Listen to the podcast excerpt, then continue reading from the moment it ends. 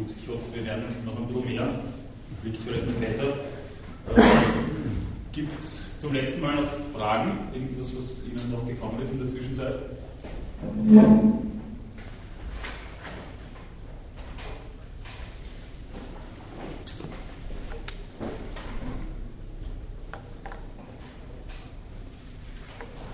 So, apropos die Referentin ist vorhanden. Gut, sehr gut.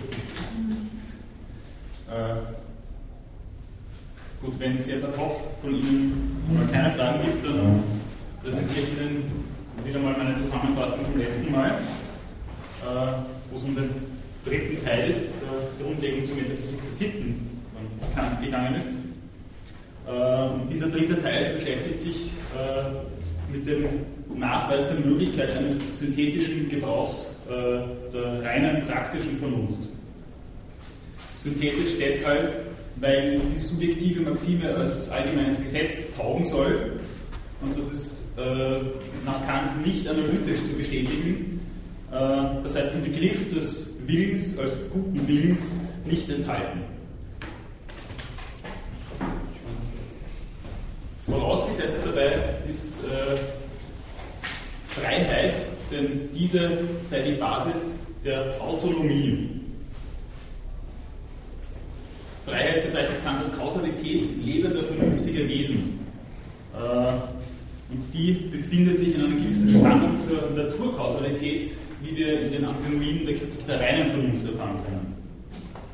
Äh, dort heißt es ja, dass sich das Denken in einen Widerspruch äh, verwickelt, wenn es nachweisen möchte, dass wir entweder unter Naturgesetzen leben oder durch Freiheit gekennzeichnet sind.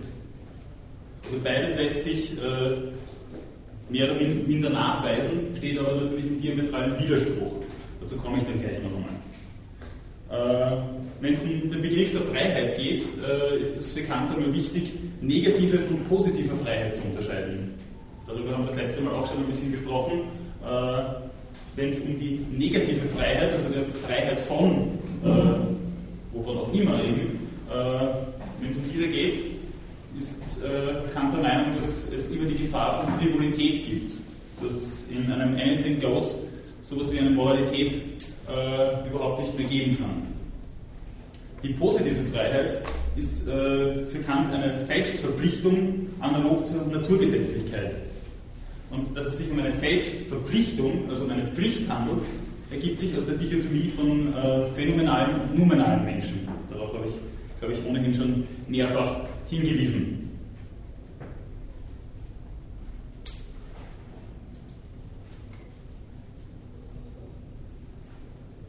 das eigentliche Selbst, und da steht, würde ich meinen, Kant schon in einer gewissen Spannung zur zeitgenössischen Psychoanalyse, das eigentliche Selbst äh, findet Kant in einer Sphäre einer allgemeinen Vernunft vor. Das ist eben das, was der numenale Mensch ist, der vernünftige Mensch, äh, wie man vielleicht auch sagen könnte.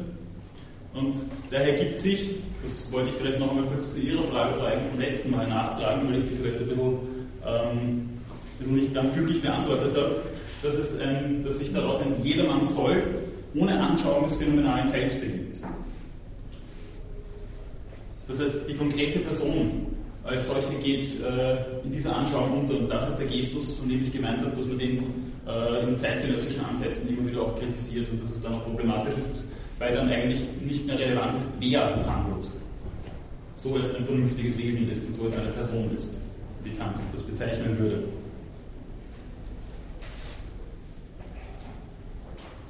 Dass die Freiheit vorausgesetzt ist, ähm, bedeutet für Kant, dass wir nicht anders als unter der Idee der Freiheit überhaupt handeln können. Nur so ist das Sollen aber überhaupt sinnvoll und es ist dann so, als ob, aber eben nur als ob die Freiheit theoretisch bewiesen wäre.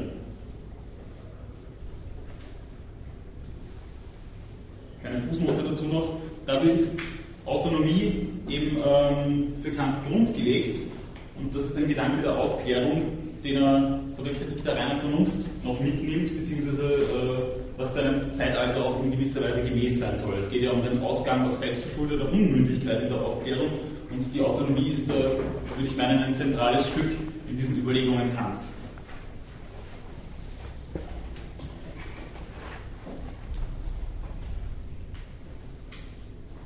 um autonom und dem Sittengesetz gemäß zu handeln, äh, brauche ich, wie wir im Begriff der Achtung, den wir schon diskutiert haben, sehen, sowas wie eine Triebfeder, damit ich zum Handeln nachgesetzt überhaupt motiviert sein kann.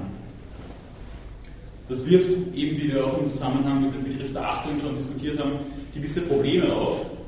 Äh, denn was soll denn beispielsweise die Achtung als ein durch die Vernunft selbst Gefühl überhaupt sein?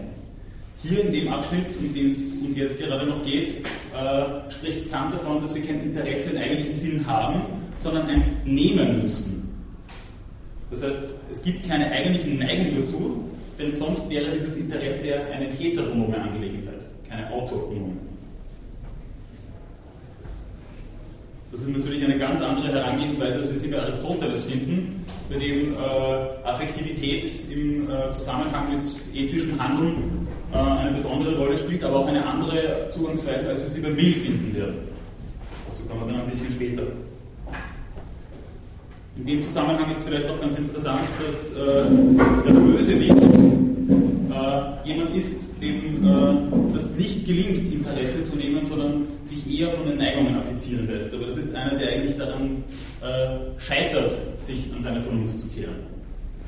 Kant geht also davon aus, dass wir das alle grundsätzlich einmal wollen würden, wenn wir nicht zu sehr durch die Neigungen affiziert werden, die uns immer wieder durch die Sinnlichkeit angeben. Kant stellt dann des Weiteren die Frage, ob wir uns da jetzt eigentlich in einem Zirkel befinden. Äh, wir nehmen uns als frei an, um uns in der Ordnung der Zwecke, im Reich der Zwecke unter sittlichen Gesetzen zu denken oder unter dem sittlichen Gesetz zu denken und gleichzeitig denken wir uns äh, unter dem sittlichen Gesetz, weil wir uns die Freiheit des Willens beigelegt haben. Das wäre dann ein astreiner Zirkelschluss, den Kant aber gleich darauf wieder äh, anfängt zu destruieren, indem er sagt, so funktioniert es ja gar nicht. Wir sind eben Wesen, äh, die diesen zwei Standpunkten, würde sagen, unterliegen, sodass wir einerseits Angehörige der Sinnenwelt sind und äh, als solche heteronom bestimmt werden und unter Naturgesetzen stehen. Das ist eben noch einmal diese Antinomie aus der Kritik der reinen Vernunft, die er versucht eben aufzulösen. Ähm, und andererseits sind wir intelligible Wesen, die autonom sind und denen Kausalität als Freiheit äh, beigelegt werden kann in unserem Denken. Und hier in diesem Bereich der intelligiblen Welt kann der Mensch die Kausalität des Willens nur unter der Idee der Freiheit denken. Das ist etwas Unumgängliches, wie Kant uns versucht zu versichern. Der Zusammenhang zwischen diesen beiden Welten, in denen wir uns als äh, duale Wesen bewegen, ähm, schaut dergestalt aus, dass die intelligible Welt als eine Welt der unveränderlichen Sphären ähm, als Grund der Sinnenwelt herhält. Diese intelligible Welt, darauf äh, ist besonders Wert zu legen, mit Kant nicht zu versinnlichen. Auch ich selber als numenalen äh, Wesen kann ich, äh, also mir selber kann ich auch nicht begegnen. Ich kann nicht meinen numenalen Anteil sehen. Ich kann mich da nicht hineinempfinden. Und das meint Kant, ist äh, eines der Hauptprobleme, warum Metaphysik scheitert und auch ethische Grundlegungen scheitern. Ist eben nicht zu versinnlichen, sondern nur indirekt aufweisbar, aber dafür auch für den gemeinen Verstand äh, zugänglich. Und in diesem gemeinen Verstand ist es ebenso wie der Philosophie nicht möglich, die Freiheit äh, hinweg zu vernünfteln, wie Kant sich ausdrückt, auch wenn diese nur indirekt aufweisbar ist. Das heißt, es ist nicht erklärbar, wie reine Vernunft praktisch und wie Freiheit möglich ist. Äh, dennoch sind wir gezwungen, wie Kant meint, an dieser Vernunftidee, von der es keine direkte Erfahrung gibt, also diese Vernunftidee der Freiheit, äh, an dieser festzuhalten. Dadurch ergibt sich der Umstand eines, äh, eines Reichs der Zwecke, in der wir einerseits Oberhaupt sind, weil wir autonom sein können, so wir der numenalen Welt oder der intelligiblen Welt zuzurechnen sind und gleichzeitig Glied sind, äh, nämlich als Sinnenwesen, die unter diesem Gesetz stehen und die äh, eben auch durch Neigungen affiziert sind und deswegen in die Pflicht genommen werden müssen. Darum formuliert Kant dann auch die Schlussbemerkung der Grundlegung zur Metaphysik der Sitten, die da lautet, dass wir die äh, praktische unbedingte Notwendigkeit des moralischen Imperativs nicht zu begreifen imstande sind, gleichzeitig aber diese Unbegreiflichkeit begreifen können. Gut, soweit eine vielleicht etwas ergänzende Zusammenfassung zum letzten Mal. Gibt es jetzt von Ihnen noch Fragen? Bitte. Ähm, also dieses außerhalb von diesem Kausalzusammenhang stehen, ähm, also sozusagen dieser Bereich des Intelligiblen, das ist sozusagen also eben indirekt aufweisbar, man kann es jetzt nicht sich vorstellen und nicht weiter, zu, äh, nicht weiter erklären sozusagen. Genau. Genau, in der Kritik der praktischen Vernunft wird Kant dann hergehen und sagen, dass die Freiheit die Ratio essendi des Sittengesetzes ist, ähm, während das Sittengesetz selber die Ratio cognoscendi ist dieser, dieses Zusammenspiel dann, dann ähm, das darstellt, was wir, was wir äh, Autonomie nennen, aber das, das Ganze einfach nie zu vergegenwärtigen ist im, im, im empirischen Sinn. Freiheit ist nichts Anschauliches und wer versucht, Freiheit anschaulich zu machen, äh, kann, kann sich nur in den Irrtum hineinbewegen.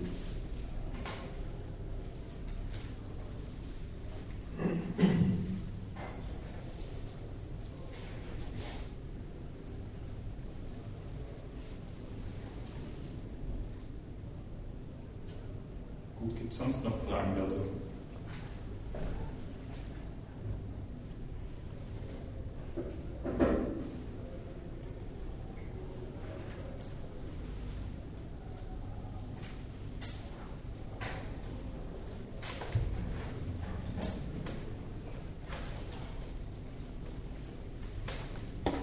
Dann würde ich dann abschließend noch äh, zu unseren äh, Überlegungen zu Kant noch äh, ein paar Punkte nennen, die vielleicht von Belang wären für eine zeitgemäße Rezeption von Kant, die ohnehin sehr stark stattfindet.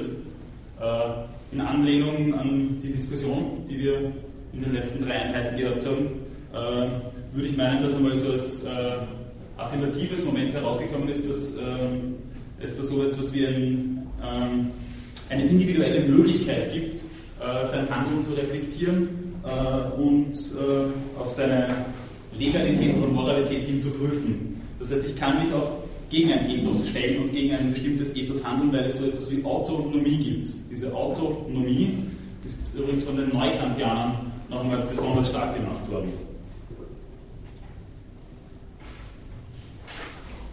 Der zweite Punkt, der mir ähm, da als besonders relevant erscheint, ist der, dass ich ähm, als vernünftiges Wesen, aber eben nicht durch und durch vernünftiges Wesen, immer unter einem Anspruch des Sollens stehe, wie sich etwa im Phänomen des Gewissens ja immer wieder äh, zeigt. Damit im Zusammenhang steht, dass äh, so etwas wie Recht oder Vertragsmäßigkeit überhaupt möglich ist und dass es auch etwas gibt, äh, was wir äh, als Zurechnungsfähigkeit bezeichnen. Aufweisen lässt sich das übrigens auch, wenn ich äh, mich beispielsweise nach äh, einer Handlung darüber ärgere, dass ich etwas nicht richtig gemacht habe. Das heißt, es gibt ja diesen Anspruch, etwas richtig im moralischen Sinn zu machen, etwas gut zu machen. Ferner würde ich meinen, dass die kantische Moralphilosophie äh, besonders stark darin ist, gegen eine skeptizistische Auflösung der Moral zu argumentieren. Also dass man sagt, das ist eine Glaubens- oder Gefühlssache, wie wir uns moralisch verhalten und das bleibt jedem selber überlassen und das ist eine Sache des persönlichen Geschmacks. Also ich glaube, genau dagegen kann man mit Kant sehr stark argumentieren. Worauf ich auch noch ganz gerne hinweisen möchte, ist der Würdebegriff, wie er von Kant herkommt, der eben auch äh, in den UNO-Deklarationen oder den äh, Staatsverfassungen von Deutschland und Österreich auftritt. Diese Unverlierbarkeit der Würde für alle vernunftfähigen Wesen die eben Zweck an sich selbst sein sollen und keinen verhandelbaren Preis haben. Dass dieser Würdebegriff nicht ganz unumstritten ist, äh, habe ich auch schon erwähnt. Äh, ein Beispiel sein nur, dass dieser Würdebegriff beispielsweise in den Verfassungen der USA oder auch Frankreichs nicht auftaucht.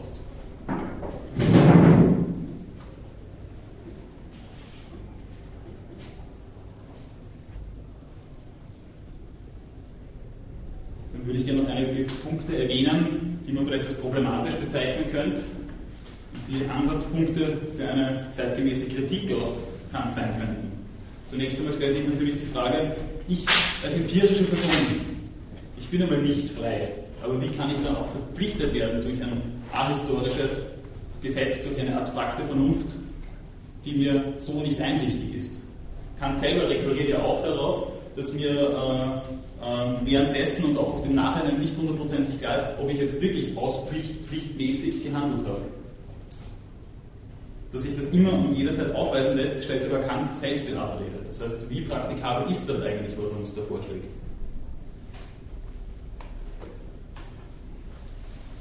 Und zweitens, und das ist äh, ein Punkt, äh, der vom 20. Jahrhundert immer wieder aufgegriffen worden ist, ähm, und zwar geht es da um die Frage, ob es reine Vernunft überhaupt gibt. Ist dieser Dualismus, von dem Kant ausgeht, äh, ist der überhaupt äh, tragfähig? Glauben wir eben, dass es eine reine Vernunft gibt? Und selbst wenn es eine reine Vernunft gibt, an der ich aber nur partiell teilhabe, wie verantwortlich bin ich dann? Müsste man dann nicht erst recht von einer dosierten Verantwortung ausgehen? Eben deswegen, weil ich immer durch Neigung affiziert bin und eben kein Heiliger bin, kein Engel wie Kant selber auch zugesteht.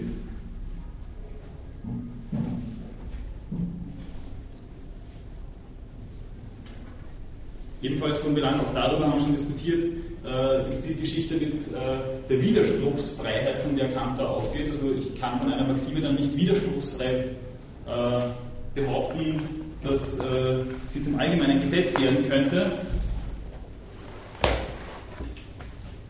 Und dann wird es eben schwierig. Dann äh, kann die Maxime äh, nicht als legal oder moralisch gelten. Äh, ist diese Widerspruchsfreiheit ein ausreichendes Kriterium? Kann ich diese Widerspruchsfreiheit überhaupt immer wieder äh, immer feststellen in den eigentlichen Situationen? Und wie sieht es aus, wenn es zu einer Maximenkollision kommt? Wenn mehrere Maximen zulässig wären? Ein weiterer Kritikpunkt, äh, der beispielsweise bei Adorno an prominenten Stellen auftaucht, ist der, dass eine Maxime ja noch gar keine Handlung ist. Das heißt, es gibt noch einmal einen Sprung zwischen dem äh, Beschluss einer Maxime und dass ich nach dieser Maxime dann auch wirklich handle. Und da wäre ich dann wieder in einer Sphäre, wo es mir dann besonders auf die Folgen, und zwar auf die intendierbaren Folgen ankäme. weiterer Punkt, der auch immer wieder genannt wird, äh, ist die Geschichte, dass, ähm, dass diese Maximen dann doch wieder äh, auf einer ahistorischen Ebene angesiedelt werden.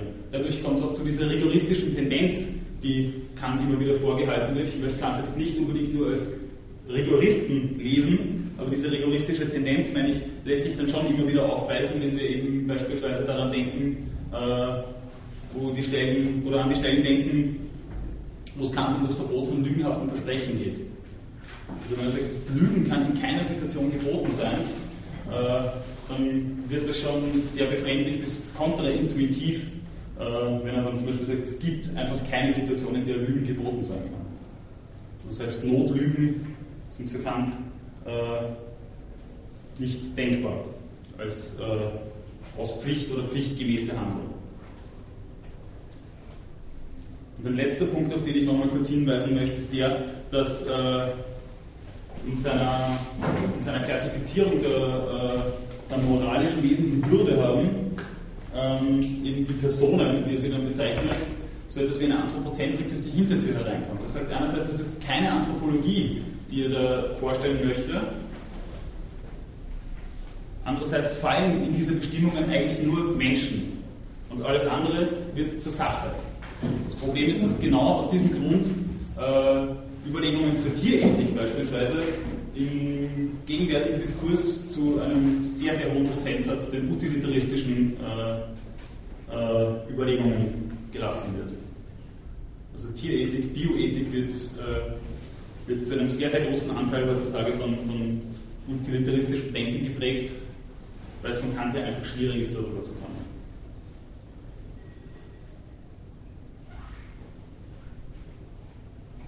Gut. Dabei würde ich es jetzt einmal belassen. Gibt es dazu jetzt noch Fragen, Anmerkungen, Einwände? Fragen zu dem Einwand von Adorn, dass, wie ist das genau verstehen, dass ähm, zwischen das, Maxim ist das als Handlungsleitvorstellung und mhm. dass, dass, das nicht gleich eine Handlung ist. Was ist da der, der genau äh, Kritikpunkt ganz klar? Der Kritikpunkt ist, dass ähm, Kant dann von daher eigentlich nicht unbedingt eine Handlungstheorie im eigentlichen Sinn aufmacht. Sondern eine, eine Normentheorie oder wie, wie auch immer. Genau. Das Schwierige ist dann, diese Maxime dann noch einmal wirklich in eine reale Handlung zu übersetzen. Und dafür äh, gibt uns Kant jetzt nicht unbedingt ein, ein, ein, ausgearbeitetes Werkzeug an die Hand. Also setzt du von Theorie in die Praxis, wenn das banal sagen würde? Ja, also wenn wir jetzt mit den Begriffen nicht allzu heikel sind. Ja, ja, ja, ja, ja, ja, ist ganz. Okay. Ja. Okay. Also ich kann ja viel äh, beschließen und sagen, das wäre die, die richtige Maxime für die Handlung, aber ob ich es dann wirklich mache äh, oder den Ertrinkenden dann doch nicht rette, weil das Wasser doch sehr kalt ist. Sehr salopp jetzt, aber, aber ich hoffe, es ist angekommen, worum es da geht.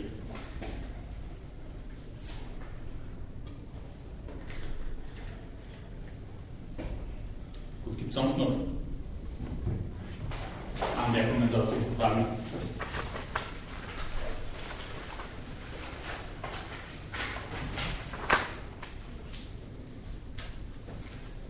Würde ich noch ein paar allgemeine Bemerkungen zum Utilitarismus machen. Ich bin mir aber nicht sicher, wie viel haben Sie denn dazu oder haben Sie dazu was gemacht oder haben Sie ohnehin erwartet, dass ich. Okay. Gut. Der Utilitarismus wurde in der zeitgenössischen Ausprägung begründet von Jeremy Bentham, der 1780 äh, ein Buch verfasst hat mit dem Titel Einführung in die Prinzipien von Moral und Gesetzgebung. Ich weise darauf hin, äh, dass äh, das schon vor der Grundlegung zur Metaphysik des rausgekommen ist, dass das also schon, schon vorher nicht unwesentlich auch in den philosophischen Diskurs eingegangen ist. Von Anfang an ist mit dem Utilitarismus äh, eine eminent politische Dimension verbunden. Das heißt, ähm, es ist der Versuch, eine Ethik zu begründen, ohne Rekurs auf Tradition oder äh, konventionelle politische oder religiöse Autoritäten. Und nicht zuletzt deshalb hat es äh, vor allem im 19. Jahrhundert äh, einen durchschlagenden Erfolg in der Philosophie des angloamerikanischen Raumes. Und das ist bis heute so, dass äh, das utilitaristische Denken die angloamerikanische Philosophie weit mehr prägt als uns in der kontinentalen Tradition. Bentham und im, äh, in der Nachfolge dann auch Mill geht es parallel zum kantischen Projekt um die Suche nach einem Kriterium, für moralische Richtigkeit von Entscheidungen, Handlungen, Normen und Institutionen. Also da würden sich ähm, die beiden Protagonisten Mill und Kant noch einander die Hand reichen können, äh, jedoch mehr oder weniger diametral gegenüber, äh, entgegengesetzt gegenüber Kant, ist die Herangehensweise von Mill. Und zwar ebenfalls im Gefolge an Bentham geht es ihm um drei grundsätzliche Prinzipien, und zwar zunächst einmal das Folgenprinzip. Das heißt, Handlungen bzw. Handlungsregeln werden nicht für sich selbst beurteilt und auch nicht nach der Maxime, nach der sie beschlossen werden, sondern nach ihren Folgen. Also da geht es nicht darum, dass äh, der Wille wie ein Juwel für sich selber glänzen kann, sondern es geht um die Beurteilung dessen, was dabei herauskommt. Wonach werden diese Folgen äh, beurteilt? Nach dem Nutzen, den sie bringen. Das ist also das Nutzenprinzip oder Kriterium, von dem der Utilitarismus auch seinen Namen hat. Ähm, wenn man sagt nützlich oder util, dann drängt sich natürlich sofort die Frage auf, wofür. Das möchte ich jetzt auch äh, aber noch ein bisschen außen vor lassen, weil im Utilitarismus nicht nur bei Bentham und Mill, sondern bis ins 20. 21. Jahrhundert hinein hier sehr divergierende Auffassungen vertreten werden.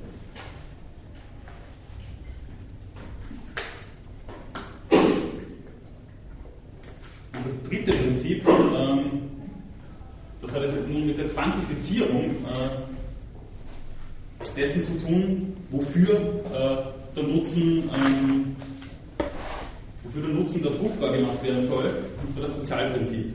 Mill spricht im Anle also auch in Anlehnung an Bentham vom größten Glück für die größte Zahl.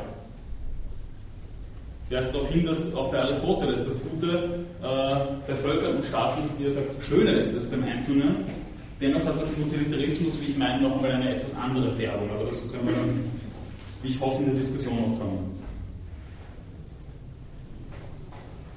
Trotz dieser augenfälligen Unterschiede, die sich im Folgennutzen- und Sozialprinzip des Utilitarismus gegenüber des, dem kantischen Ansatz zeigen, ähm, würde ich meinen, dass auch hier eine gewisse Rigorismus-Tendenz äh, ähm, durchscheint.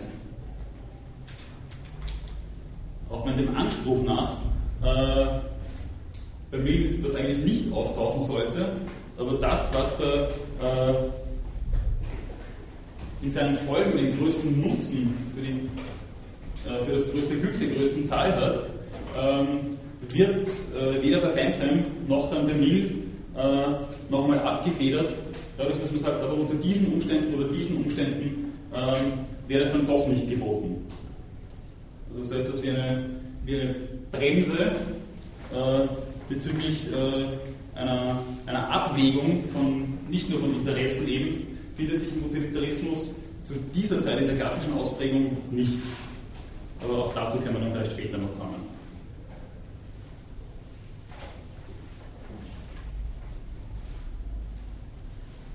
Was Mill und Co. dann allerdings von Kant wieder radikal unterscheidet, ähm, ist, dass sehr wohl empirische Momente mit einbezogen werden. Also Mill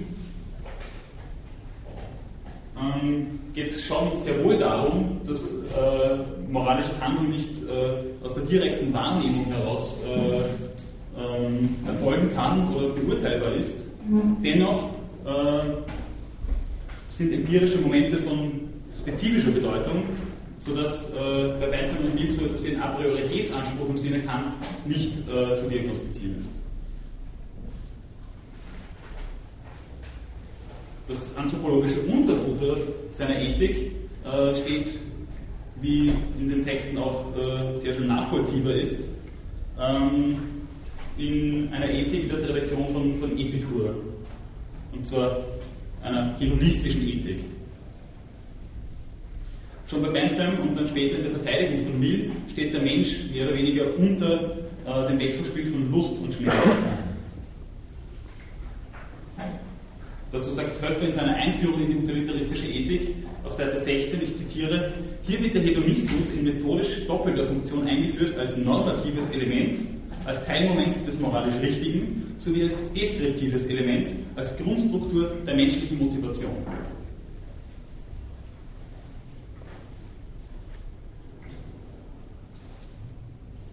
Wichtig erscheint dabei, äh, wie ich meine, ähm, noch so etwas wie eine Dialektik bzw. eine mögliche Konkurrenz von individuellen und allgemeinen Bedürfnissen bzw. Wohlergehen und Interessen.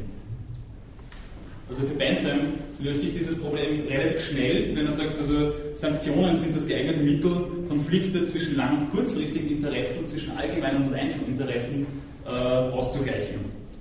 Das würde ich meinen, gilt als solcher schon recht schwierig.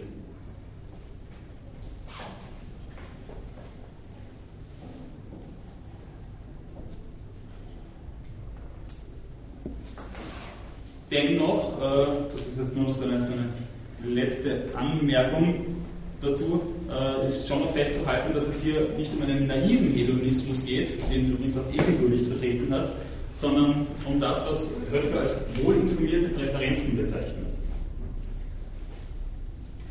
Dass dabei ähm, vor allem Mill ein dualistisches Menschenbild einfach unterstellt, äh, indem man sagt, es gibt also höhere und niedrigere Interessen und sind das und äh, die dann insofern wohl informiert sein können. Überhaupt ist dann wieder eine andere Geschichte, auf die wir dann vielleicht in der Diskussion auch noch zurückkommen können. Ähm, ich würde es jetzt bei dem einmal belassen und frage noch einmal, ob es dazu jetzt noch Fragen, Anmerkungen gibt. Mit reinem Interesse, hat es da eigentlich einen Schriftsaustausch gegeben zwischen äh, und Kant oder ist da das zeitlich ausgegangen?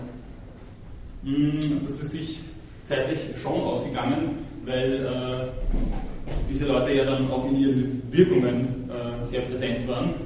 Äh, und ich würde meinen, das prominenteste Beispiel, mit dem wir uns auch noch beschäftigen werden, ist John Rawls, der als bekennender Utilitarist angefangen hat, dann einige Motive des Utilitarismus, Utilitarismus aber noch rübergerettet hat äh, in seiner unter Anführungszeichen zweite Phase, wo er sich dann als deontischen Denker bezeichnet.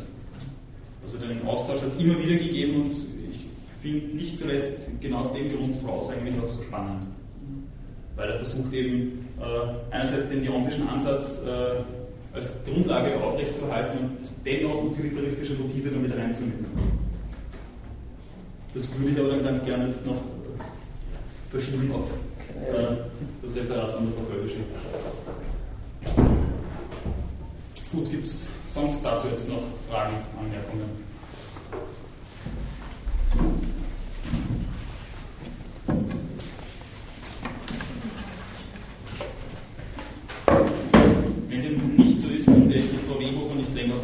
Maßnahmen hinsichtlich der Datensuche.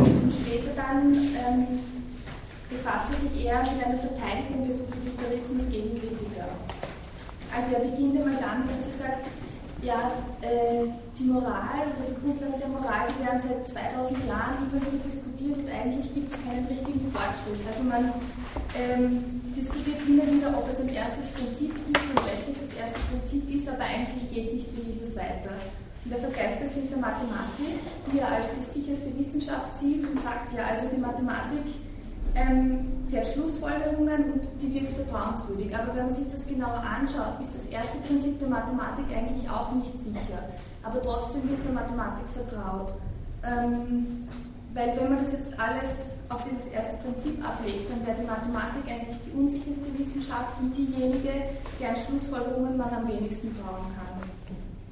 Ähm, er sagt, das ist deshalb so, weil diese ähm, die spezifischen Lehren, die die Mathematik hat, die werden nicht immer genau von diesem ersten Prinzip abgeleitet. Deshalb funktioniert das hier.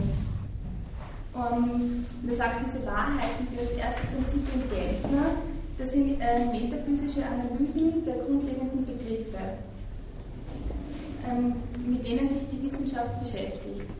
Und dieses Verhältnis zu den Begriffen und der Wissenschaft beschreibt er nicht, also er sagt, das ist kein Fundament, also kein Verhältnis wie das Fundament zu einem Haus, sondern eher wie, äh, wie die Wurzeln zu einem Baum. Also das heißt, sie sind hier und sie haben auch eine Funktion, aber man sieht sie nicht immer. Sie bleiben unten, sie kommen nicht ans Licht, aber trotzdem sind sie hier und führen ihre Funktion aus.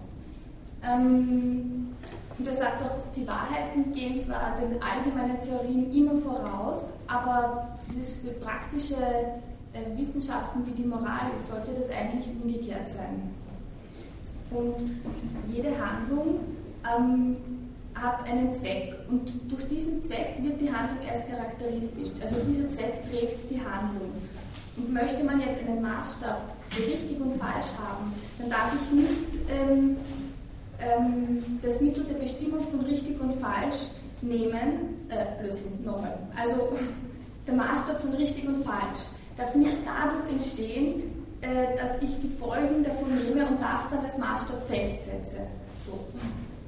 Und er sagt dann auch, es gibt ähm, Intuitionisten, wie er es nennt, also die glauben daran, dass wahr und falsch äh, quasi ein natürlicher Sinn, ein natürlicher Instinkt ist wodurch man das ähm, unterscheiden kann. Also meint, wahr und falsch kann ich so wahrnehmen, wie ich was Gehörtes wahrnehme oder etwas sehe und dadurch wahrnehme. Hm, Mill sagt aber, dass das nicht sein kann, weil das würde heißen, dass die moralische Fähigkeit nicht mehr ein Teil der Vernunft ist. Er vertritt aber doch die Meinung, dass die moralische Fähigkeit ein Teil der Vernunft ist.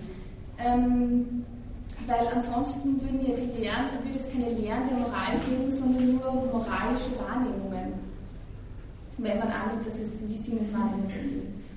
Ähm, und die Induktion, äh, die In ja, sie gehen auch davon aus, dass, ich, dass es eine Notwendigkeit von allgemeinen Gesetzen gibt ähm, und dass die Moralität einer Handlung auch keine Frage der unmittelbaren Wahrnehmung ist. Und das Entscheidende ist jetzt, Entscheidende ist jetzt nur, wo die Quelle dieses Gesetzes ist. Also man kann sagen, okay, die Quelle des Gesetzes liegt darin, dass es schon a priori vorhanden ist, man muss nur mit der Terminologie der Begriffe wissen. Oder man kann sagen, nein, wahr und falsch oder wahr und unwahr entsteht eher durch Beobachtung und Erfahrung. Aber was ähm, wovon sie noch ausgehen, ist, dass die Moral immer von Prinzipien abgeleitet wird und auch, dass die Moral immer eine Wissenschaft darstellt oder dass es eine Wissenschaft der Moral gibt. Ähm, die Intuitionisten, ähm, bei denen ist es so, dass sie jetzt keine Auflistung von Prinzipien haben, die dann als Prämissen gelten könnten. Ähm, und sie haben auch kein erstes allgemeines Prinzip, sondern die gehen eher von allgemeinen Vorschriften aus oder haben einen allgemeinen Satz als erste Grundlage. Und Mill sagt, dass dadurch keine Autorität entsteht und dass die Gesellschaft das auch nicht wirklich respektiert und wahrnimmt. Und er verlangt, dass man entweder ein fundamentales Prinzip hat, als erstes Prinzip, nach dem man sich richtet, oder wenn es mehrere Prinzipien gibt, dass man eine Reihenfolge der Prinzipien herstellt. Aber durch das Fehlen dieses ersten Prinzips ist die Ethik quasi keine Führerin äh, von menschlichen Gefühlen, sondern das führt dazu, dass die Ethik nur eine Bestätigung der Gefühle ist. Und er sagt auch, dass man dass Zu- oder Abneigungen zu etwas Bestimmten beeinflusst werden durch das Prinzip der Nützlichkeit oder durch das Prinzip des größten Glückes. Er kritisiert dann auch kurz Kant, indem er sagt, der Kant hat zwar ein universelles erstes Prinzip, also handle so, das ist die Maxime der Handlung von anvernünftigen Wesen, hm. aber er sagt auch, als Kant äh, versucht hat, das jetzt als ein, ein, ein, eine wirkliche moralische Pflicht abzuleiten, da hat er sich irgendwie in einen Widerspruch verheddert und das kann man alles gar nicht so darstellen. Also ja, Ähm, Mill hingegen sagt, er will beweisen, ähm, dass, dieses, dass diese Glückseligkeitstheorie, also der Utilitarismus, dass, es, dass der halt wichtig ist und er, er sagt, man, also er kann schon einen Beweis bringen, aber jetzt nicht im klassischen Sinn, wie man sonst einen Beweis bringt, weil wie soll man jetzt auf die Frage nach dem letzten Zweck von einem klassischen Beweis bringen? Er sagt, das geht nicht. Aber er sagt, er will zeigen, dass es durchaus ähm, etwas gibt, das gut ist und wenn, ähm, ja, weil es ein Mittel für etwas anderes ist, wo man annimmt, dass es wirklich gut ist. Also nochmal, ähm, zum Beispiel, ich erkläre es ein Beispiel, dann ist es logischer. Zum Beispiel die Medizin ist ja nicht von Haus aus gut, aber wenn man annimmt, dass die Medizin für die Gesundheit da ist, von der jeder davon ausgeht, dass sie gut ist, da braucht man keine Begründung, keine Beweis, keine Erklärung dafür. Dann ist auch die Medizin gut. Also sobald die Medizin Mittel für etwas ist, wo man von vornherein annimmt, dass es gut ist, dann ist die Medizin automatisch auch gut. Ähm, ja, und dann beschäftigt sich im, zweiten Kapitel beschäftigt sich Mill mit, ähm, mit verschiedenen ähm, Kritikpunkten, die an den Utilitarismus herangetragen wurden. Und als erstes äh, stellt er mal klar, dass die Nützlichkeit nicht der Lust entgegengestellt ist. Also das heißt, das sind nicht zwei verschiedene Pole. Und dann kommt schon der erste Einspruch von Kritikern, die sagen, ja, der Utilitarismus, der bezieht halt alles nur auf die Lust. Und da sagt ähm, Mill, naja, also die Lust und die Nützlichkeit sind nicht vollkommen verschieden voneinander, aber ähm, sondern es ist eher so, dass die Lust, die Nützlichkeit, die Lust selbst darstellt, aber auch gleichzeitig die Abwesenheit von Schmerz ist. Also, das heißt, das Nützliche schließt immer das Angenehme mit ein äh, und steht ihm nicht entgegen. Ähm, und er sagt, dass Handlungen sind in dem Maße richtig und gut, indem sie auch das Glück befördern. Was aber auch heißt, Handlungen sind dann schlecht oder sind in dem Maß schlecht, je mehr sie Unglück oder Schmerz verursachen. Und Glück, also Glück ist für ihn in dem Fall Lust und das Fehlen von Schmerz. Und gleichzeitig sagt er, Unglück ist dann Schmerz oder die Verminderung von Lust. Mm. Er sagt, ja, einzig Sachen, die dazu führen, dass ich Lust und Schmerzfreiheit erwecke, die sind als Zweck wünschenswert und gut. Und alles andere ist nur dann wünschenswert, wenn es wieder Vergnügen oder die Lust fördert, wenn es das hervorbringt. Und dann gibt es einen, einen weiteren Kritik, Kritikpunkt an dem Utilitarismus, die sagen, naja, also wenn man jetzt annimmt, dass das Leben kein höheres Ziel hat, wieder jetzt Lust zu befördern, das ist irgendwie primitiv und tierisch und den Menschen ist doch noch mehr haben quasi. Also das ist wie, wie, wie die vergleichen das mit Schweinen, die nur nach dem größten Vergnügen streben. Und da verweist Thiel auf die Epikureer und sagt, also die Epikureer haben gesagt, die Menschen, die diese, diesen Anklagepunkt vertreten, die stellen den Menschen selber in ein schlechtes Licht. Weil die sagen ja, dass die Menschen, dass sie voraussetzen, dass die Menschen kein anderes Vergnügen haben, wie nach reinem Vergnügen wie Schweine haben zu suchen. Ähm, er sagt, ja, wenn Sie das so annehmen, dann stimmt das natürlich. Dann haben Menschen und Schweine ähm, dieselben Lebensregeln, die würden dann für beide gelten und beide haben dieselbe Quelle des Vergnügens. Aber das ist natürlich nicht so, weil der Mensch, der hat auch Fähigkeiten, die über die Schweine hinausgehen. Mm, er sagt, es gibt Arten des Vergnügens, die wünschenswerter sind als andere Arten. Und ähm, es gibt da eher zwei Arten und bei fast allen Menschen oder bei Menschen, die beide Erfahrungen gemacht haben, beide Arten des Vergnügens, da wird dann geschaut, okay, welche bevorzugen die meisten, unabhängig davon, welches Gefühl oder welche moralische Pflicht sie dahinter sehen. Ähm, er sagt, diese guten, wünschenswerten Vergnügen sind solche, die durch kein anderes Vergnügen aufgegeben werden. Also auch wenn mir ein anderes Vergnügen mich lockt, bleibe ich trotzdem bei dem Vergnügen. Vergnügen. Oder er sagt, es können auch Vergnügen sein, ähm, die höhere Fähigkeiten der Menschen beschäftigen. Zum Beispiel wird sich niemand freiwillig in einen Nah- oder in einen Dummkopf verwandeln wollen, auch wenn man ihm sagt, hey, wenn du das machst, du fühlst dich trotzdem gut, also du bist zufrieden als Narr, hast ein glückliches Leben, trotzdem wird das keiner machen. Er sagt äh, nur, es gibt eine kleine Ausnahme, wenn ich gerade extremes Unglück erlebt habe, dann könnte es sein, dass ich das mache, aber es ist eher unwahrscheinlich. Und dann sagt er, ja, warum ist das so? Also, wenn ich höhere Fähigkeiten habe, ähm, dann bin ich in der Lage, mehr Schmerz zu verspüren wie jemand, der das nicht hat, also zum Beispiel die Schweine. Aber trotzdem wird niemand ähm, sein, sein, sein Dasein auf eine niedrigere Stufe, auf ein niedrigeres Sein verwechseln. Er sagt, er erzählt da verschiedene Möglichkeiten auch, warum das so sein kann. Er sagt, ja, das könnte Stolz sein oder Freiheitsliebe oder Liebe zur Macht oder Erregung. Nur für Mill ähm, liegt der Grund darin, dass er sagt, dass die Menschen haben einen Sinn für Würde. Ähm, der ist bei jedem Menschen in unterschiedlicher Form und der steht immer im Verhältnis mit seinen höheren Fähigkeiten. Und diese Würde ist immer auch Bestandteil des menschlichen Glückes. Und bei manchen Menschen ist das so stark ausgeprägt, dass sie zum Beispiel ähm, Glück oder, oder Vergnügen nur dann ähm, ausführen können, wenn diese Handlung auch gleichzeitig der Würde entspricht. Wenn das nicht so ist, können sie das nicht ausführen.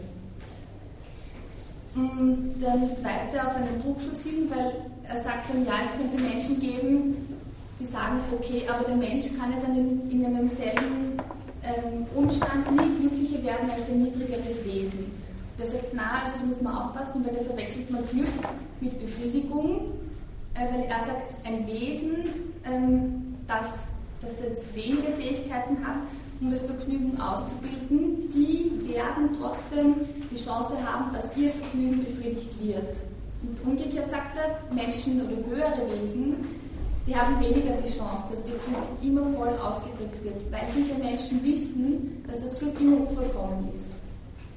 Und jetzt kann man entweder versuchen, mit dieser Unvollkommenheit versuchen, damit zu leben und auch ähm, wird niemand neidisch sein auf die anderen Wesen, also über die Schweine zum Beispiel. Die wissen nichts von ihrer Unvollkommenheit, Ähm, und die wissen auch nicht, was man dagegen tun kann und wie der andere Zustand ist. Und er sagt dann, es ist besser, ein unzufriedener Mensch zu sein als ein zufriedenes Schwein. Oder er sagt dann auch noch, es ist besser, ein unzufriedener Sokrates zu sein als ein zufriedener Narr. Weil der Narr, der kennt nur seine Seite, der weiß nur, wie das bei ihm ist. Der Sokrates hingegen, der kennt beides. Der weiß, wie das Schwein lebt und der weiß, wie der Mensch lebt.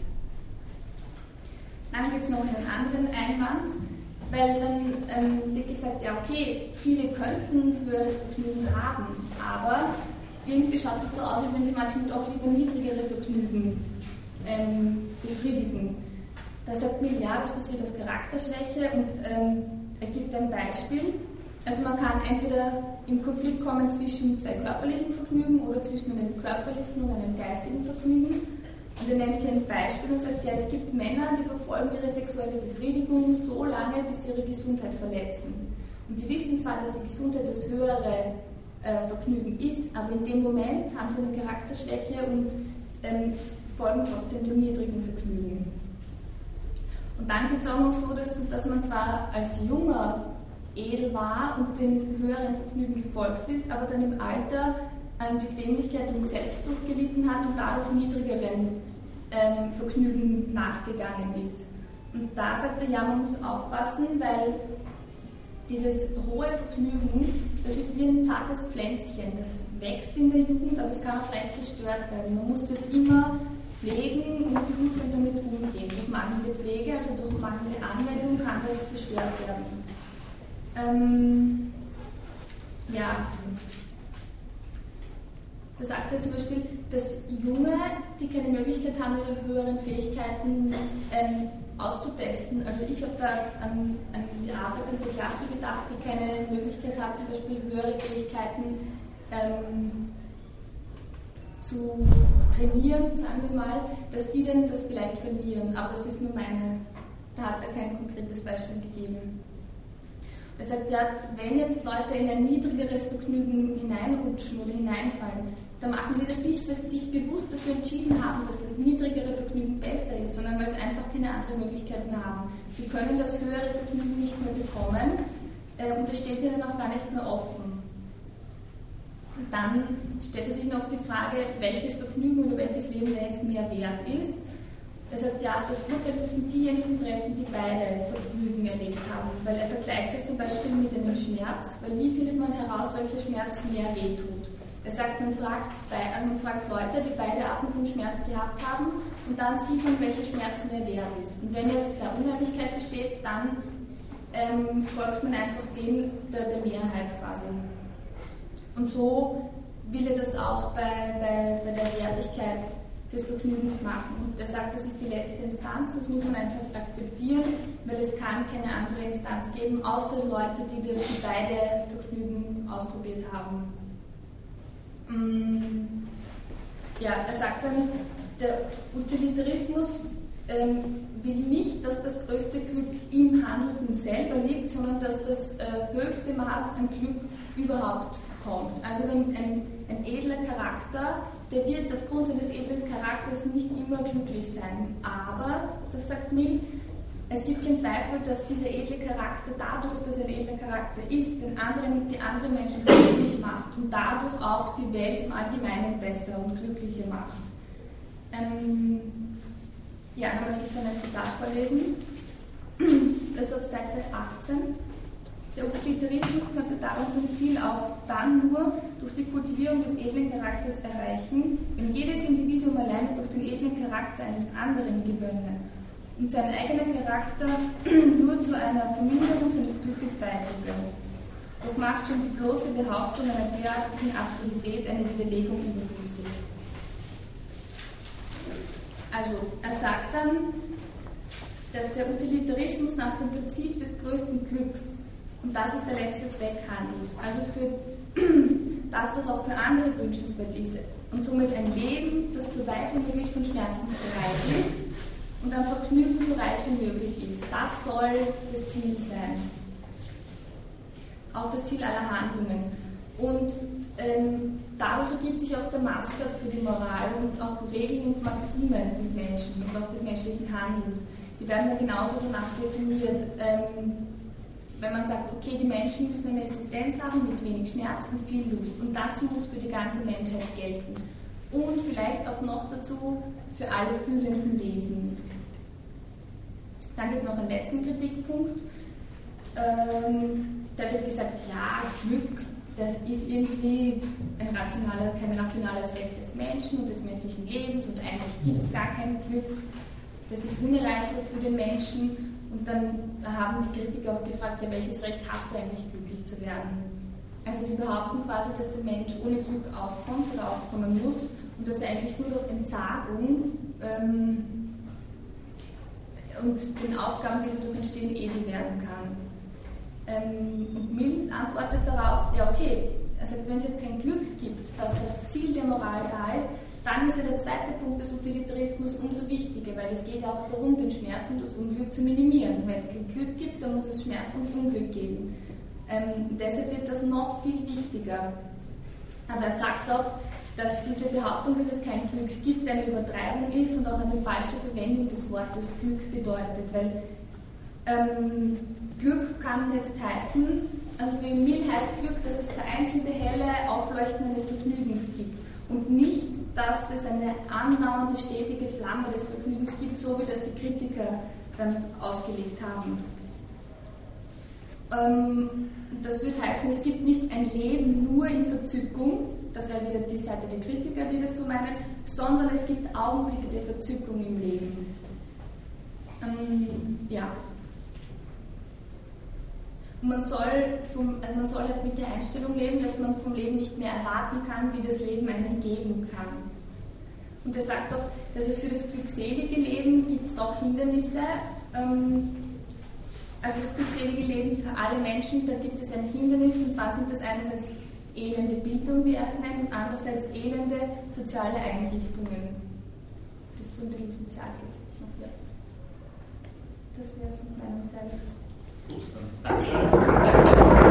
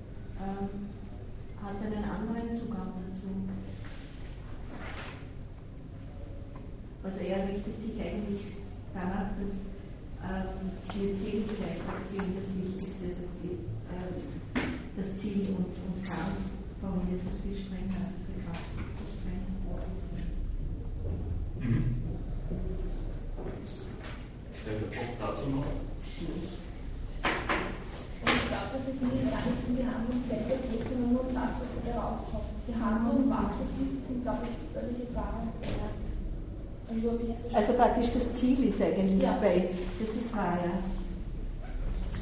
Also das ist eigentlich der Unterschied beim, zwischen Kant und zwischen Mill.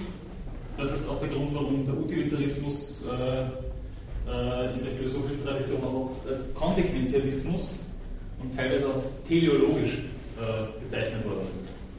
Also das, was ich schon anfangs gesagt habe, dass das Folgenprinzip so eine, eine, eine eminente Bedeutung einnimmt, äh, trägt genau hier besonders durch. Bitte. Hat sich erübrigt, ja. Also im Prinzip, äh, er möchte dem Kant nachweisen, dass er eben, äh, oder den Intuitionisten nachweisen, dass sie auch nicht ganz ohne dieses Nützlichkeitsprinzip auskommen, oder ohne dieses Folgenprinzip. Ja, das ist äh, auch das, was der Herr Schiff in der Diskussion von Kant, wenn ich mich jetzt recht erinnere, äh, einmal angemerkt hat, nämlich Kant kommt ohne ein gewisses theologisches Unterfutter gar nicht aus. Sonst kommen wir gar nicht auf die Idee, bestimmen zu können, äh, nach welcher Maxime wir handeln sollen, äh, in Anbetracht dessen, dass zum Beispiel beim Lügenverbot ja dann äh, in Aussicht gestellt würde, dass wir dann eine Welt hätten, in der es keine Versprechen mehr gibt, weil wir einander auch gar nicht mehr vertrauen können. Das heißt, es muss schon etwas antizipiert werden, was von den Handlungsfolgen her gedacht werden muss.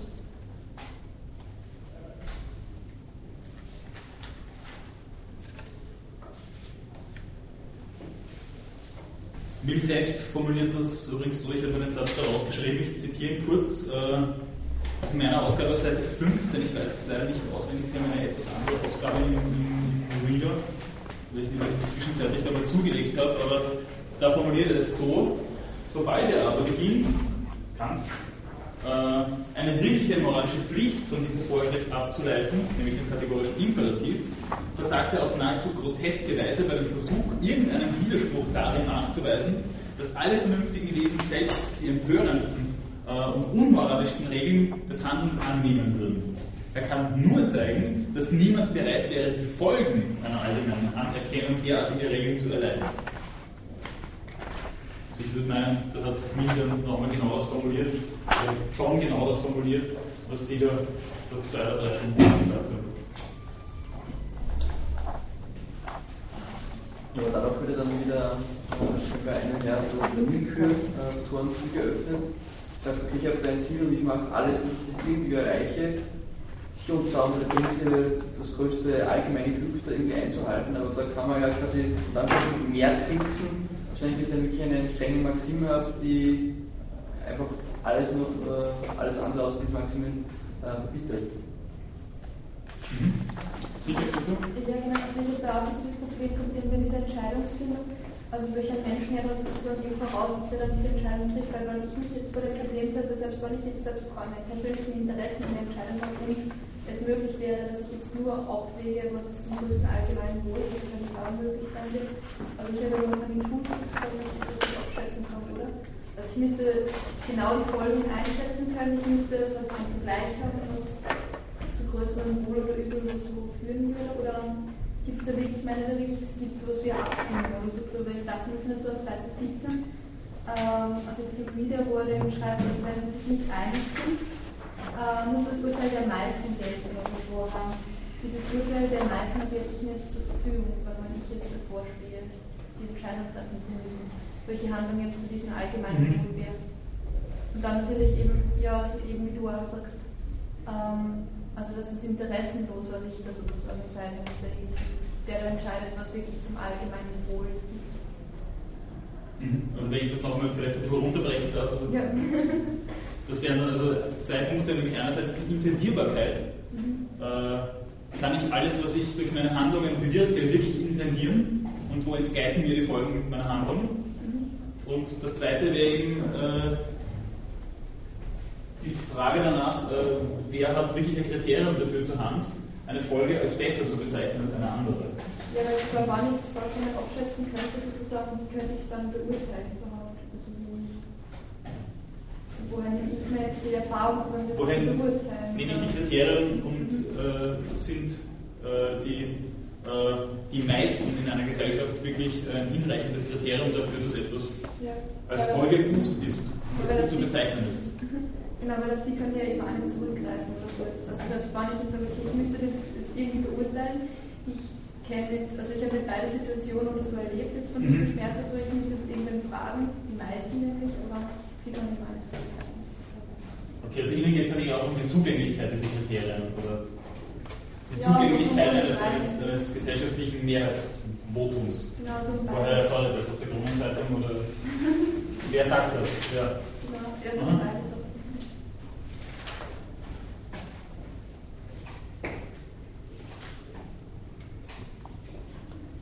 Also vor allem das mit der Intendierbarkeit ist äh, eine gängige Kritik am Utilitarismus. Ähm, aber auch das andere, was Sie da erwähnt haben, äh, ist immer wieder Gegenstand einer, einer kritischen Auseinandersetzung mit dem Utilitarismus. Ich würde als Fußnote ganz gerne noch anmerken, also das ist etwas, was dem, was Aristoteles in der diplomatischen Ethik äh, uns versucht äh, zu präsentieren, diametral gegenübergesetzt. Äh, das, was die größte Zahl, die Heupoloi, als das Gute erachten, ist genau das, was Aristoteles zu verwerfen versucht. Bitte.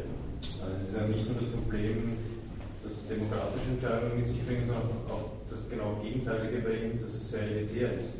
Zu sagen, es, es können nur die Leute entscheiden, die auf einem gewissen Level sind.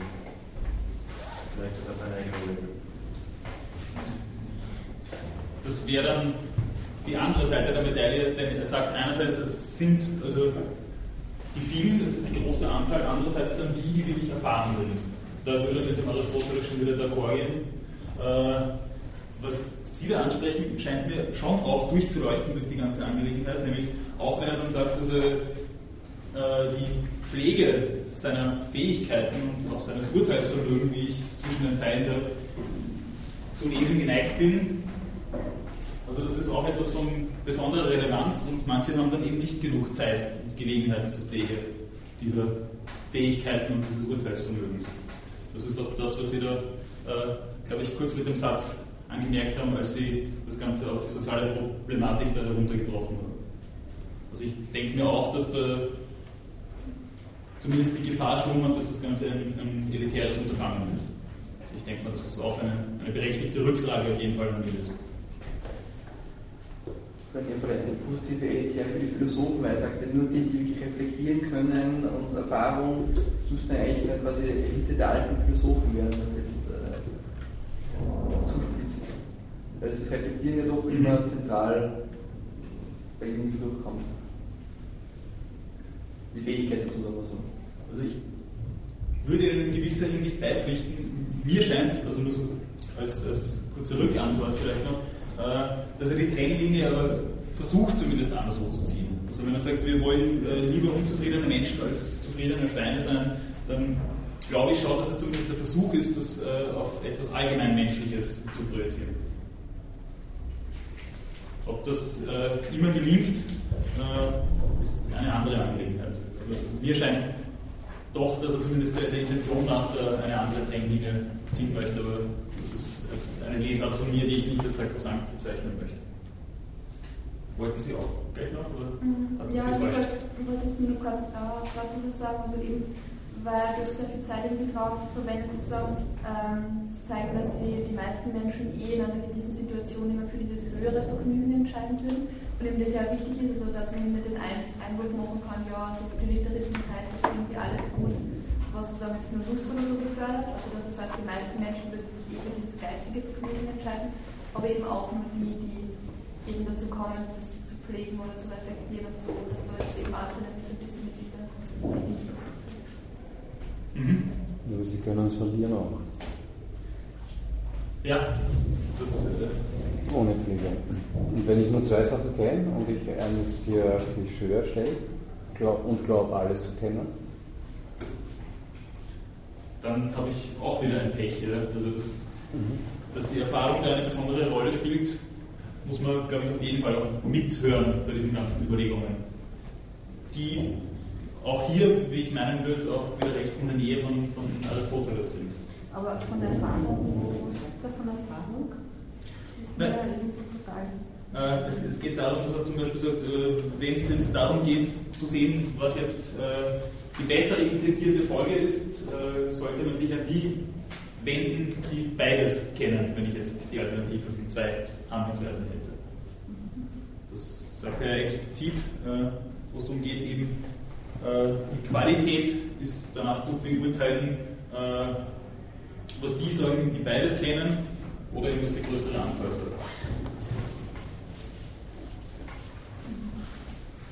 Bitte. Also ich würde einfach schlicht äh, abstreiten, dass es besser ist, ein zufriedener Sokrates als ein unzufriedener Schwein oder eigentlich Sokrates. Also nicht, weil ich beides so gut kenne, sondern weil ich bezweifle, dass man das kennen kann, beides.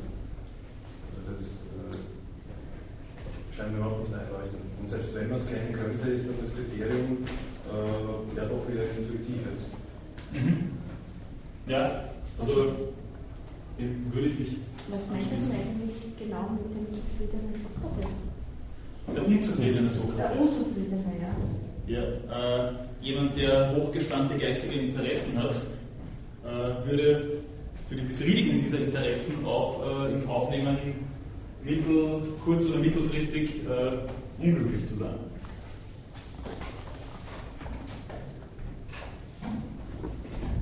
Ich denke mal, es fehlen äh, gerade in diesem Zusammenhang auch äh, in gewisser Weise die Kriterien. Ähm, ist das für jeden so? Ist das immer so? Das ist die Frage, die sich mir da auch aufdrängt. Und warum gibt es dann in jeder Gesellschaft ihre äh, spezifische Form von, von äh, Vergnügen, die sich genau in die andere Richtung wendet? Warum hat jede Kultur ihre eigenen Drogen entwickelt und warum haben auch Intellektuelle immer wieder zu Drogen gegriffen? Dadurch genau die Intellektualität einmal ausgeschaltet Zeit lang.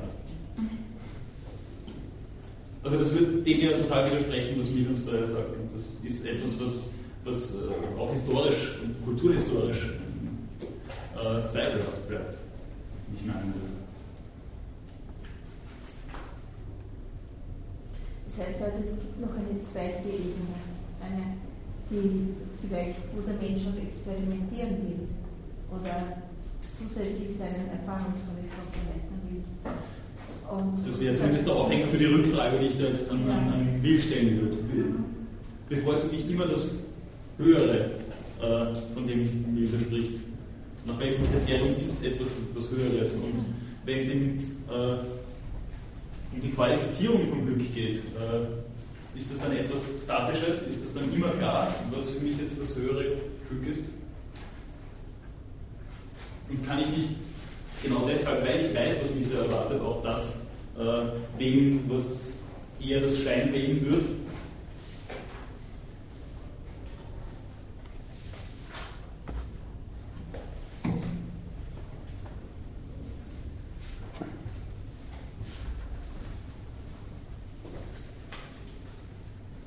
Gut, gibt es weitere Anmerkungen, Fragen, Überlegungen zu mir?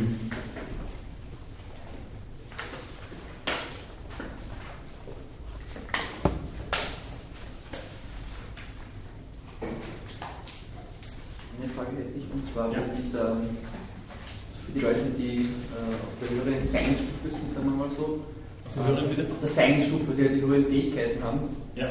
ähm, und, und dann quasi da sehen, okay, es gibt es, die, die Möglichkeiten sind quasi äh, unendlich äh, und dann, dann zum Beispiel irgendwie erkennen, okay, gibt es vielleicht zwei Po- äh, Pole für eine bestimmte Dimension, jetzt arm und reich und diese, dieses Herausfinden der Position, der eigenen Position zwischen den beiden Polen. Ist das so eine Art äh, als aristotelische Mitte, dass man sagt, okay, ich finde jetzt meine, meine, meine Pole unter Anführungszeichen Mhm. und pendle mich dazwischen irgendwo ein, wo ich, wo ich für mich glaube, dass das, dass das die, die beste Mitte ist. Aber das geht nur, wenn ich die hohen Fähigkeiten habe, das vorausgesetzt. Na, also beim, beim äh, Mill würde ich nicht meinen, dass er so etwas wie eine Mitte äh, versucht äh, als, als, als Kriterium heranzuziehen. Äh, das lässt sich zumindest im Text auch nirgends wirklich äh, aufweisen. Mir scheint einfach, dass er, dass er meint, dass in der Alternative von, von absehbaren Handlungsfolgen äh, ist intuitiv einleuchtend, was das höher stehendere sei. Das ist immer das Bessere automatisch. Und das ist für Mill grundsätzlich das Bessere. Also Mitte in dem Sinne. Eine Mitte in dem Sinn wüsste ich zumindest keine Stelle, die sich bei Milder fände. Dass auf diese Qualifizierung so abhebt, nur so eine kurze Bemerkung noch dazu, äh, ist übrigens der Versuch einer, einer kritischen Weiterentwicklung dessen, was Jeremy Bentham in seinem Text versucht hat. Dort geht es wirklich in erster Linie um die Quantität vom Glück. Äh, und bei Bentham ist sinngemäß äh, das Ganze wirklich so formuliert, dass er sagt, dass es ist ja vollkommen egal, ob wir Gedichte lesen oder Kegeln gehen. Es geht darum, dass man Erfreut damit wenn entgeht, dann natürlich der Kritik, äh, äh, die wir gerade an Milner angetragen haben, ob das dann wesentlich einleuchtender und, und äh, in seinen Kriterien auch leichter nachzuvollziehen ist, das ist eine andere Frage.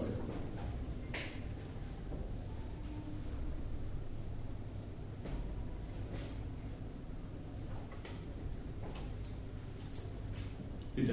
Ist bei Weitem auch diese Verbindung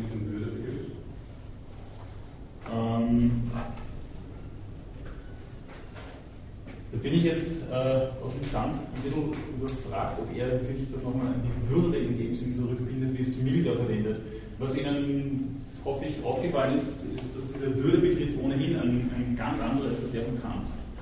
Das ist ähm, bei einigen Menschen im Verhältnis zu den höheren Fähigkeiten steht. Sondern abgeschossen von die Bemerkung. Ja, der Sinn für Würde bei manchen einfach äh, höher steht. Also das wäre bei Kant, glaube ich, nicht so.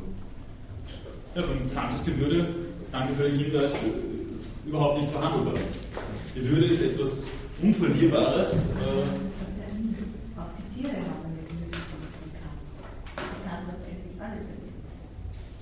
Das ist genau das Problem, das, äh, das sehr oft Kant vorgeworfen wird und das äh, auch ich ihm vorwerfen würde, dass er diese Würde dann eben an die Vernunftfähigkeit koppelt. Und diese Vernunftfähigkeit eben nur Personen und in letzter Konsequenz nur Menschen zuspricht.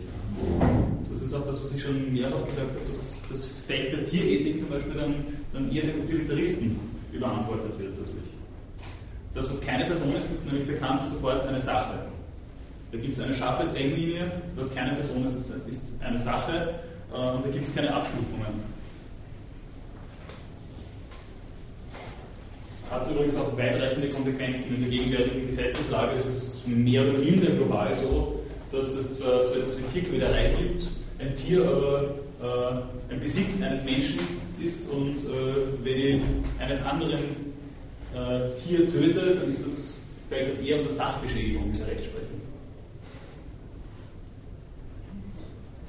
Und ich würde meinen, das wurzelt genau in solchen Überlegungen, wie sie uns Kant da Für Mill sehen wir, dass die äh, Tendenz dann schon andersrum zu gehen scheint, wenn er sagt, also es äh, nicht nur äh, das größte Glück der größten menschlichen Zahl, sondern auch soweit möglich äh, alle fühlenden Wesen sind mit einzubeziehen. Also da habe ich zumindest einmal einen Aufhänger, dass ich, dass ich darüber komme in Richtung einer, einer Tier- und Umweltethik. Äh, das Kriterium wäre hier eben die Empfindungsfähigkeit.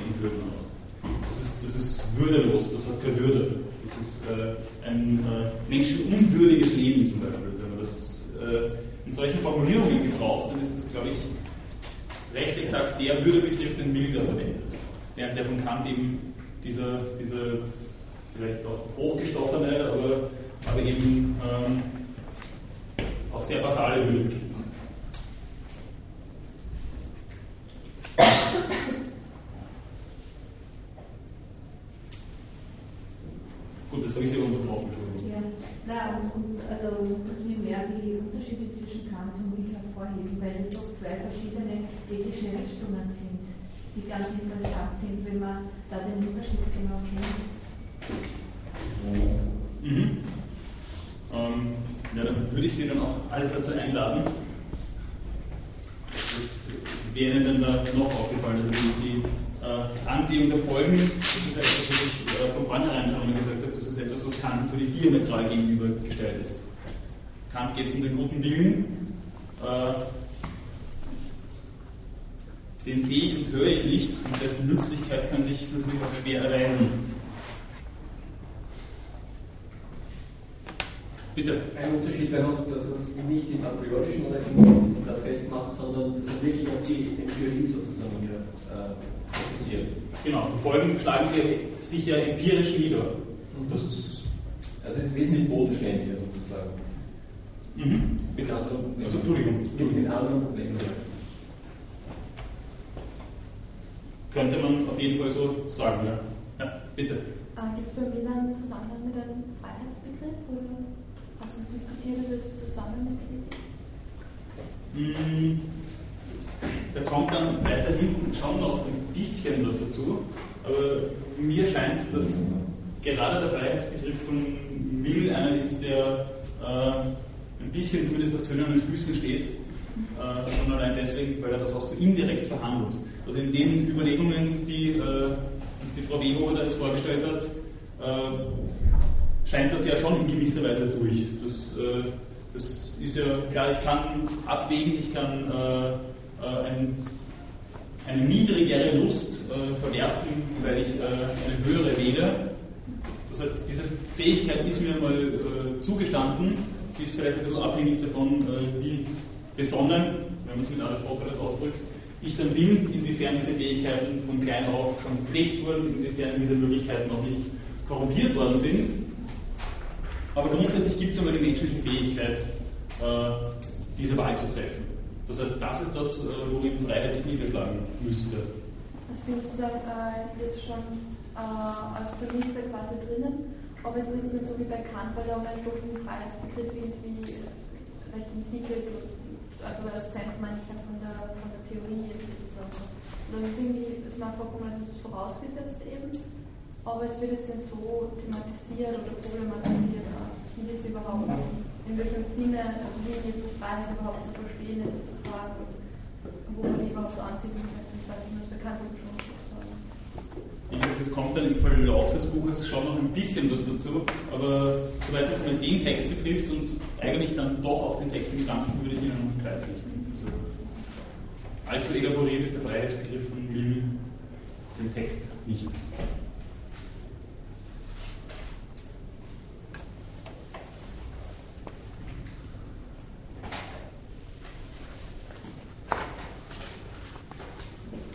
vielleicht zu Ihrer Frage jetzt noch anmerken würde, äh,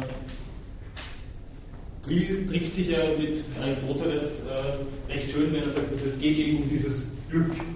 Und ich würde meinen, dass in diesem Begriff des Glücks sehr viel von dem drinnen steckt, was Aristoteles als Eudaimonia, als Glückseligkeit, wie es immer wieder übersetzt wird, bezeichnet.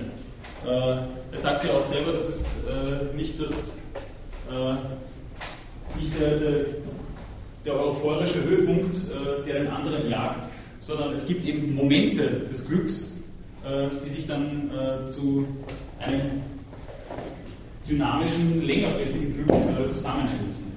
Und ähnlich würde ich meinen, sieht auch äh, Aristoteles die ganze Sache.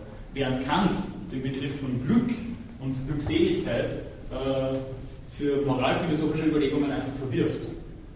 Worum es ihm geht, ist die Glückswürdigkeit. Und das ist nochmal eine ganz andere Herangehensweise.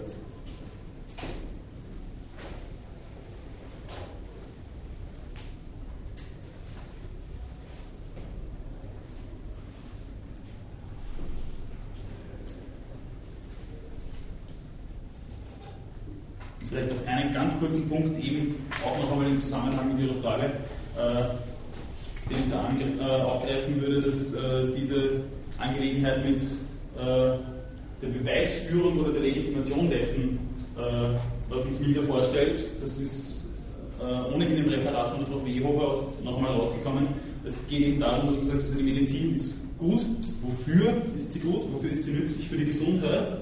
Und bei der lässt sich einfach nicht mehr nachweisen, ähm, dass sie gut ist. Das ist äh, auch ein bisschen so mit dem, mit dem Glück. Äh, die Frage ist ja intuitiv schon widersinnig zu sagen, wofür ist glücklich sein gut? Wofür soll das noch einmal gut sein? Ich glaube, ich habe schon einmal äh, das, äh, den Passus aus der Tante Jolisch von Friedrich Thorberg erwähnt, wo der Sohn kommt und sagt, äh, ich würde gerne das Mädel heiraten und der Vater sagt, nee, die ist ja nichts, die hat ja nichts, warum willst du die heiraten? Sagt der Sohn, naja, weil ich glaube, ihr glücklich zu werden. Und dann sagt der Vater, naja, und, was hast du davon? Also, Der Witz steckt natürlich in der Widersinnigkeit dieser Frage überhaupt. Äh, und Kant versucht natürlich eine stringente Beweisführung, äh, stringente Kriterien dafür heranzuziehen, was als moralisch legitim äh, zu gelten hat. Während Aristoteles ebenso wie Milner sagen, also es gibt einen Punkt, wo die Beweisführung locker sein muss, dem Gegenstand entsprechend.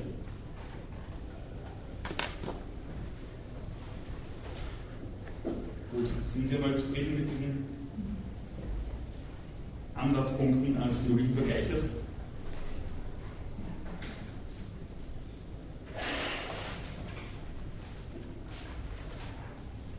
Gut, gibt es weitere Fragen, Anmerkungen, was Ihnen aufgefallen ist?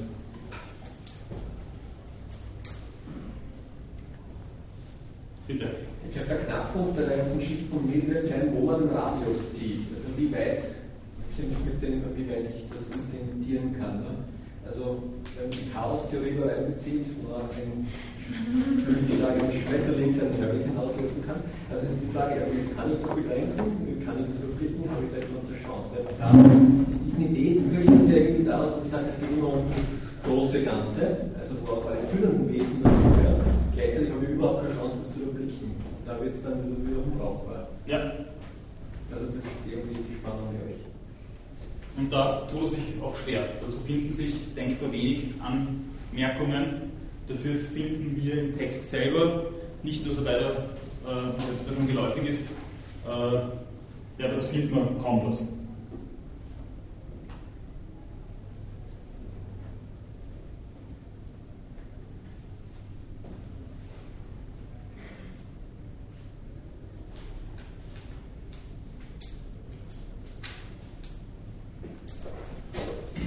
Bitte. Wie ist es jetzt, wenn ein sehr großes Glück ein sehr kleines Unglück aufwiegt? Funktioniert das auch irgendwie? Könnte dann, wenn ich, wenn ich jetzt sehr hochstehendes Wesen bin und sehr viel Glück von einer Handlung habe, die einem anderen niederstehenden Wesen ein kleines Unglück beschert, darf ich das nur machen? Na, das mit den niederstehenden Wesen, ich glaube nicht, dass das, dass das von mir her dann, dann äh, so zu denken ist. Also das heißt, sagt, äh, ich bin mehr als du, salopp ausgedrückt, äh, darum steht mir mehr Glück zu. Das, das wird so nicht funktionieren. Aber sie haben dann trotzdem den Finger auf äh, ein Problem gelegt, äh, das also so eine klassische Kritik einfach vom, vom Utilitarismus ist. Was ist, wenn eine Handlung äh, das größte Glück der größten Zahl, äh, sprich die Qualität und die Quantität des Glücks, äh, ähm, sehr stark befördert, dabei aber eine Minorität in Mitleidenschaft gezogen wird? Und Ricoeur geht in seiner Kritik dann sogar so weit, weil er sagt, also, wir finden da keine Kriterien, äh, das kann so weit gehen, dass wir dann nicht ein Freizeitvergnügen opfern, sondern eine ganze soziale Schicht. Das ist natürlich radikal formuliert, aber ich denke mal, es ist schon notwendig, sowas auch wirklich radikal zu formulieren, um auch wirklich zu zeigen, äh, wo da wirklich das Problem dahinter stehen kann, wenn ich solche Kriterien vermissen lasse.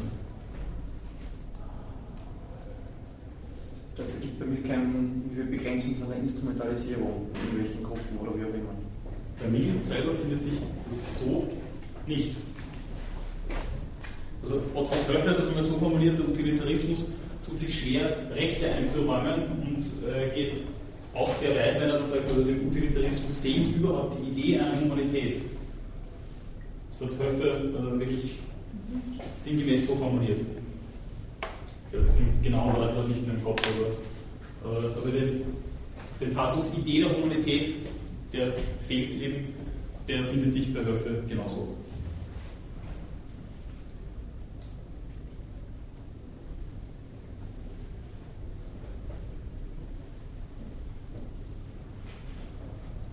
Und damit im Zusammenhang, das äh, würde ich auch ganz gerne jetzt noch anfügen, steht überhaupt nur die Frage nach der Möglichkeit von Quantifizierung und Qualifizierung von Lust.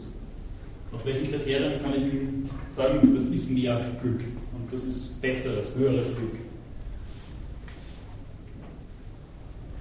Und selbst wenn ich diese Kriterien habe, äh, sind die dann wirklich praktikabel? Kann ich dann wirklich hergehen und sagen, mir ist ja vollkommen klar, wenn das und das passiert, gibt es ein größeres Glück. Für die größere Zahl. Hängt natürlich dann auch wieder mit der äh, äh, Intendierbarkeit von, von Folgen Handlungen zusammen. Bitte schön. Oder vielleicht etwas sagen, also was Sie vorhin gesagt haben, äh, dass es nicht so auf die, also dass die Situation nicht so zu berücksichtigen ist quasi, weil ich kann ja, selbst wenn ich jetzt dieses Kriterium herannehme, irgendwie jetzt nur aus der Erfahrung oder so schöpfen. Und Erfahrung oder diese Erinnerung war jetzt in einer anderen Situation, wo ich sage, ja, in der Situation äh, wird das, das groß, größtmögliche Glück der größtmöglichen Zahl bewirken. Aber in der aktuellen Situation, in der man neue Entscheidung gefragt ist, kann ich das vielleicht dann gar nicht so heranziehen. Ich sage jetzt ein bisschen garstig und ungeschützt, dass Sie jetzt differenzierter denken als der Will. Also das steht so nirgends. Es steht so nirgends äh, beschrieben die Möglichkeit, dass äh, eine Erfahrung ähm, in, zu einem Zeitpunkt mehr Glück äh, auslöst als zu einem anderen Zeitpunkt und in einem anderen Kontext. Minderheitenrecht gibt es. Bitte? Minderheitenrecht. Das kennt man eigentlich. Das wäre wieder das, was, was wir gerade vorher noch besprochen haben. Auch das äh, ist etwas, was Will und dem Utilitarismus im Allgemeinen zum Problem wird. Ja. Die Einräumung von Minderheitenrechten äh, lässt sich mehr oder minder auch auf nichts stützen. Und könnte man das eigentlich auch politisch jetzt irgendwie umsetzen? Also ich für mich mag das, ich weiß nicht, ob ich da richtig, richtig liege. Ja. Aber wenn ich mir vorstelle, dieser Utilitarismus, der könnte in, der, in dem politischen Denken von Amerika vielleicht da sein, ähm, von der USA. Wie ich am Anfang schon gesagt habe, also das utilitaristische Denken ist im angloamerikanischen Raum auf sehr fruchtbaren Boden gefallen. ich denke mal so. Also es gibt äh, im deutschsprachigen Raum zum Beispiel äh, wenige Leute, die mit utilitaristischem Denken dann wirklich realisiert haben. Einer der wenigen ist äh, der vielfach angefeindete Rechtsphilosoph Norbert Hörster, der im äh, Gefolge an utilitaristischen Überlegungen dann äh, Bücher geschrieben hat wie Sterbehilfe im säkularen Staat, äh, Ethik des Embryonenschutzes und so weiter. Der hat dann versucht, eben vom Utilitarismus her in diese Richtung äh, zu argumentieren. Und hat sich aber in einem Klima, das ja, schon, schon auch sehr kantisch geprägt war, natürlich einiges an Reibung holen können.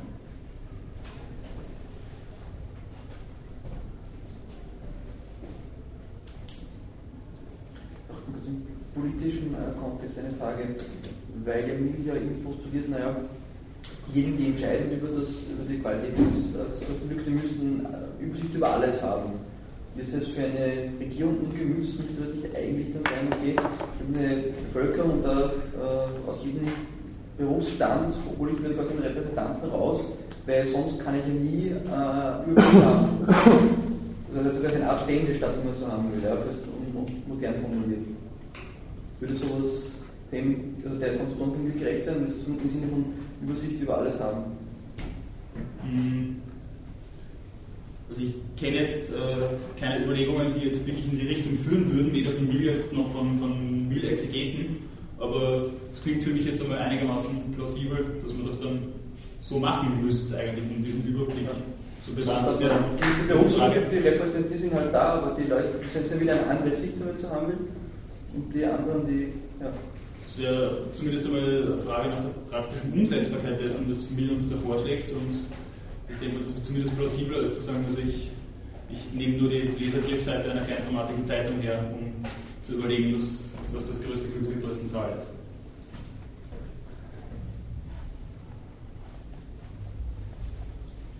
Bitte. Ich wollte ganz vorher äh, Frage stellen zu dem Kontinuum mit Glückseligkeit und das Kant das eben verbirgt. Äh, bei Kant ist doch das äh, Argument, also dass sozusagen wir können uns ja nie darauf einigen, worin dieses Glück besteht oder so. Es wäre immer zufällig, weil der eine wird das meinen und der andere das. Mhm. Und bei mir gibt es dann aber schon sowas, sozusagen, dass er sagt, es gibt so eine allgemeine Tendenz, also eben bei diesen Gebildeten, dass sie dann schon tendenziell äh, das Gleiche entscheiden würden. Wenn sie die gleichen Voraussetzungen hätten, dann gibt es da Einigung sozusagen. Danke auch für die Frage noch einmal. Äh, Ich glaube, das ist auch einer der Gründe, warum gerade solche Überlegungen im, im angloamerikanischen Raum eben auf den besagten fruchtbaren Boden gefallen sind, weil dort äh, das, was wir als Common Sense bezeichnen, einfach so eine, so eine starke Basis im Denken hat. genau das äh, würde ich meinen, ist das ja schon. Das wäre so etwas wie ein Common Sense, das ist etwas so, was wir, wir äh, äh, mehr oder minder allgemeine Intuition, scheue mich davor Hausverstand dazu zu sagen,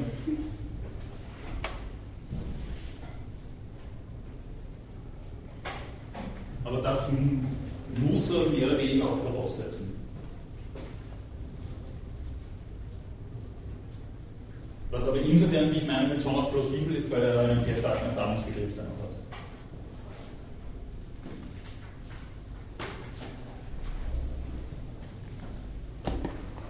Gut. Gibt es noch etwas, was Ihnen unter den Nägeln brennt?